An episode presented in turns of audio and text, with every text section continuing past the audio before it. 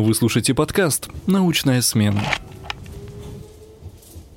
Продолжается наш новый формат подкастов, идет второй выпуск. Прямо сейчас у нас в студии Владимир Васильевич Зырянов. Здравствуйте. Добрый день. Итак, тема сегодняшнего нашего разговора, как в принципе нашего подкаста «Научная смена», будет касаться во многом ваших научных интересов. Многие студенты в ДГТУ знают ваши научные интересы. Для тех, кто не знает, теория транспортных потоков, интеллектуальные транспортные системы и организация дорожного движения. Совершенно верно. Что у вас свежее, может быть, из публикаций, новое прям появляется?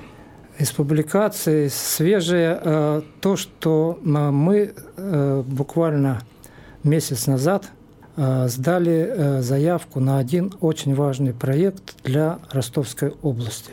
Я хочу сказать, что вот этот проект, он разрабатывался в очень сжатые сроки, и он, может быть, родился благодаря как раз нашему дистанционному режиму, потому что иначе время бы просто не было все это выполнить. Это как раз касается, локальный проект касается развития э, интеллектуальной транспортной системы в ростовской агломерации. Вот. Это финансируется проект э, Министерством транспорта Российской Федерации. Это очень э, такой мощный и, ну, как бы сказать, настоящий конкурс среди городов и агломераций Российской Федерации – Э, за то, чтобы поучаствовать в этом проекте, получить финансирование и выйти на новый уровень управления транспортной системой. И то есть Ростовская область уже победила? А, значит, я постучим по дереву, потому что а, официальное заключение должно быть со дня на день. Вот, пока не было, но пока мы все стадии прошли. И я хочу сказать, что вот э, то, что сейчас многие занимаются интеллектуальными транспортными системами, как бы говорят, тренд, да, но э, мы не в этом отношении не скороспелки. Мы одни из первых э, в России начали э, заниматься этим направлением. Я, мы, как бы сказать, больше смотрим на Москву и так далее. Но я хочу сказать, что первая докторская диссертация по интеллектуальным транспортным системам в России – была защищена на нашей кафедре. Кочерга Виктор Григорьевич. Первая докторская диссертация по этому направлению. Опять-таки, первая образовательная программа, а, значит, она тоже была открыта в нашем университете. Поэтому у нас э, база существует, и э, самое отрадное, что эта база подкрепляется все время новыми и новыми поколениями студентов ну вот для тех людей, которые абсолютно не понимают, что такое дорожные интеллектуальные системы, в чем, в принципе, основная суть, вот так научно-популярно попробуем объяснить? Популярно в том, что сами того не осознавая, мы постоянно сталкиваемся уже на этой стадии с этими интеллектуальными системами транспортными, потому что мы все, допустим, сейчас есть э, навигаторы, которые работают или через систему мобильной связи, через систему GLONASS, GPS и так далее – это все как раз благодаря интеллектуальным транспортным системам, которые собирают большую, э, большую информацию, так называемый big data, вычисляют оптимальные маршруты и так далее, и так далее. Э, э, то, что касается как раз динамических вот этих расписаний движения общественного транспорта и предъявления нам и прочее, прочее. Светофоров, которые пока еще в нашем городе в таком интеллектуальном режиме полностью не работают, но будут дальше работать. Э, так называемые э, беспилотные автомобили, если правильно говорить, автономные автомобили, это все будущее, это все интеллектуальные транспортные системы, и в том или ином качестве они уже в нашем, нашей жизни присутствуют полностью. Без них собственно, уже сейчас ничего представить нельзя. Это просто мы как бы не осознаем, а вот во многих странах, допустим, в Австрии, Германии – уже на э, школьном уровне дают понимание, что такое э, школьникам, вот, э, в младших даже классах, дают понимание, что такое интеллектуальная транспортная система, что она дает человеку как раз. И вот это собственно говоря, то, что мы студентов готовим, это распространить вот эти все знания, умения, навыки в практической деятельности. Избежать в каком-то таком простом виде, чтобы не стоять с утра в пробке, ну, скажем так. Достигнем ли мы когда-нибудь такого? Достигнем, безусловно, потому что здесь а, идет э, не просто техника, технология, но и завязана на изменение стиля жизни, в том числе с экономической точки зрения. Вот так называемая, вот сейчас развивается а, система а, новая, это мобильность как сервис. Совсем недавно я лекцию вот на этой неделе Э, проводил со студентами, как раз мы вот это вот обсуждали. А, то, что переходит концепция сейчас от э, э, понятия владения транспортным средством к совместному использованию транспортных средств. И уже этап за этапом это все внедряется, в том числе это экономично будет для каждого пользователя. Но здесь нужно иметь в виду, что процесс этот, конечно, не быстрый, но и он в бесконечность не уйдет, потому что техника, технологии сейчас уже э, готовы. Нужно под это соответствующие бизнес-модели, поведенческие модели, чтобы, допустим, наши люди э, не воспринимали каршеринг как способ поупражняться на э, чужом автомобиле, в агрессивном вождении и так далее, и так далее. А вот каршерингов у нас, как думаете, в России, в Ростове конкретно, станет больше? Ну, естественно. Вот э, смотрите, я вообще-то удивляюсь, почему у нас э, так слабо развивается, потому что все-таки люди в Ростове деловые, людей достаточно много. Вот в этом отнош... Э, деловых. В этом отношении очень показателен пример Москвы. Столичные города, европейские, большие европейские города, этот каршеринг развивали десятилетиями.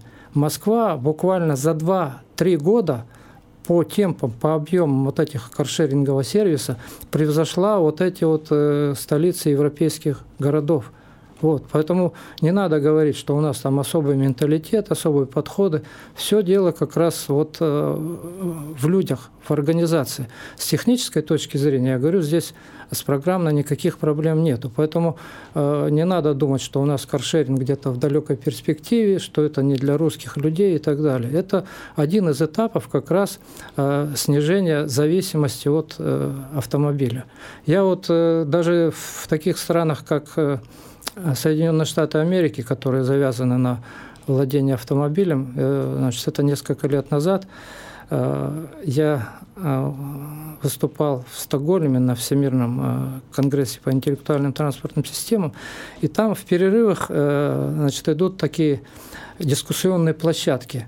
И каждый день какая-нибудь страна выступает со своими проектами, и в один из дней выступала значит, Ассоциация интеллектуальных транспортных систем США. И они э, ну, про свои проекты рассказали, и затем выходит э, президент этой ассоциации и говорит, сейчас мы э, здесь наградим некоторые наши фирмы за такие развитие определенных концепций ТС.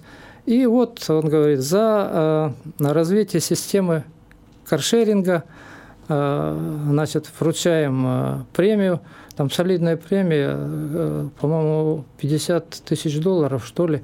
И, как всегда, вот эти выходят с таким большим чеком, выходят, награждается то-то, то-то, представители или владельцы этой каршеринговой фирмы, и приходят, выходят, значит, мальчик и девочка китайской национальности. Вот, они в Америке, ну, у них, наверное, они американцы, да, но вот как раз даже в, таких странах, где все заточено на владение автомобилем, кошеринг развивается. Поэтому и в Ростове никаких э, препятствий таких нет. Должны подключиться умные, деловые люди – Э, промоушен и так далее, все. Да. Вот я могу сказать, что э, удивительно по московским данным, то у них э, каршерингом пользуются до 40% людей, у которых есть собственный автомобиль. Понимаете? Mm-hmm. Вот в чем дело. А удобно, неудобно, это как раз зависит от предприятия, от компании, которые каршеринг организуют. Они все должны сделать, чтобы это все было удобно. Там, понимаете, там э, особые опции на автомобиле задействованы. Закрыт, не закрыта дверка, пристегнут, не пристегнут ремень э, безопасности, э, как зарядка аккумулятора, заправка и так далее, и так далее. То есть они отслеживают, где автомобиль поставили. Если, допустим, человек приехал, оставил автомобиль в таком районе, где он спросом не пользуется, приезжает, перегонщик перегоняет его в то место, где значит, спрос есть и так далее, и так далее. То есть это на самом деле, это, конечно, предприятие так сказать, действительно интеллектуально. Приоткройте немного завесу тайны будущего. А что, например, ждет Ростов в ближайшее время с точки зрения вот, интеллектуальных транспортных систем? Что вот мы можем увидеть буквально через пару лет или, может быть, месяцев? Ну, через пару месяцев э, вряд ли что-нибудь увидим мы. Но я думаю, что через э, пару лет у нас э, повысится качество управления светофорными объектами – мы, несомненно, у нас появится э, реально действующая система мониторинга транспортных э, потоков, которая будет контролировать в реальном режиме времени э, движение транспорта и не просто контролировать, но там специальное математическое и программное обеспечение для обработки этих данных, и через это будет новый уровень управления светофорными объектами. Кроме того, кроме этого управления светофорными объектами, нам нужна э, реально э, маршрутизация в реальном режиме времени, чтобы все водители знали э, оптимальные маршруты движения, оптимальное время движения. Кроме того, ясно, для того, чтобы нужно управление вот, транспортным спросом, развитие общественного транспорта. Вообще-то, вот еще не спросили, но ключевой вопрос везде – это общественный транспорт. Вот. Без развития общественного транспорта, без переключения э, людей на общественный транспорт, э, прогресса ни одна страна э, не добилась. И ваши и, студенты прямо сейчас то есть, занимаются решением этих вопросов? Да, в том числе. И, э, и кроме того, вот понимаете, нельзя пренебрегать здесь и самыми, что ни на есть, простыми решениями. То есть все идет через э, головы людей. Я вот э, интересно было, даже такие вот компьютеризированные страны, такие, которые вообще можно считать все на основе информации делается, как Япония, не пренебрегают простыми решениями. Несколько лет назад я выступал в Токио на Всемирном конгрессе. Ясно, что там нам демонстрировали систему управления и так далее, но в то же время я видел памятки такие, бумажной, напечатанной на бумажке, э, на бумаге с пиктограммами, которые людям раздают, и там написано «Пользуйся общественным транспортом, перед выходом рассчитай оптимальный маршрут движения, не избегая пешеходных передвижений» и так далее, и так далее. Все вот это вот как раз для того, чтобы э, по времени разместить вот эти передвижения, чтобы люди действительно планировали свои поездки для того, чтобы снизить нагрузку на транспортную систему. То есть нужен у нас такой более рациональный подход. То есть все, все идет через голову людей, даже несмотря на то, что мы там доверяем в полной мере компьютерам, там транспортным детекторам, беспилотным автомобилям и так далее, и так далее. В основе всего человека и его поведения. Итак, мы не раскрыли еще один момент. А, велосипеды, велодорожки, вот какие перспективы этого Ростова и как, в принципе, Ростов с этим справляется? Перспективы, если мы хотим быть э, современным городом с устойчивой транспортной системой, то основа э, любой устойчивой транспортной системы – это немоторизированные виды передвижения. Это пешеходное передвижение и велосипедное передвижение. Вот э, с точки зрения воспитания нового поколения специалистов, э, студентов, то, что мы э, выполняем проекты в Швейцарии, Германии постоянно, вот многие думают, что это вот смотреть новые технологии там и так далее, изучать и работать. Но это немножко не так.